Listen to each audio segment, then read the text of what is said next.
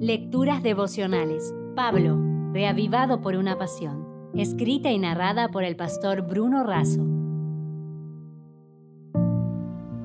Hoy es primero de noviembre, con el sacrificio de un soldado. En 2 de Timoteo 2, 3 y 4 leemos, Tú, pues, sufre penalidades como buen soldado de Jesucristo. Ninguno que milita se enreda en los negocios de la vida a fin de agradar a aquel que lo tomó por soldado. Es difícil ser un buen soldado. La consagración, la lealtad y el compromiso, así como el vigor físico, son requisitos básicos del servicio genuino. Ninguno que sirve como soldado se enreda en otros negocios, nada lo distrae ni divide su tiempo ni desgasta sus energías. El servidor de Jesucristo debe dedicarse a la única y gran misión de predicar el Evangelio. Además, para discipular es necesaria una entrega completa a la misión.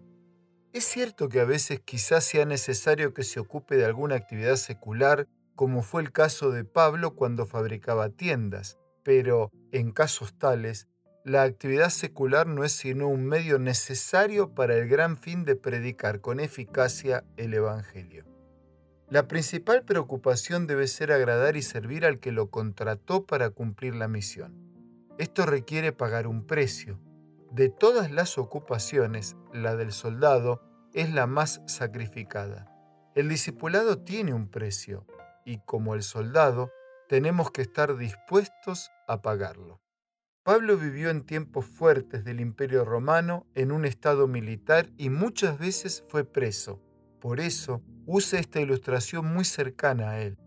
No sabemos cuántos soldados custodiaron al preso Pablo, pero estamos seguros de que todos escucharon y vieron su testimonio. Un soldado de Cristo se debe al comandante y también se debe al ejército. Pablo sufría y vivía por Cristo y por la iglesia. Se cuenta que en cierta ocasión el caballo del emperador Napoleón I se desbocó.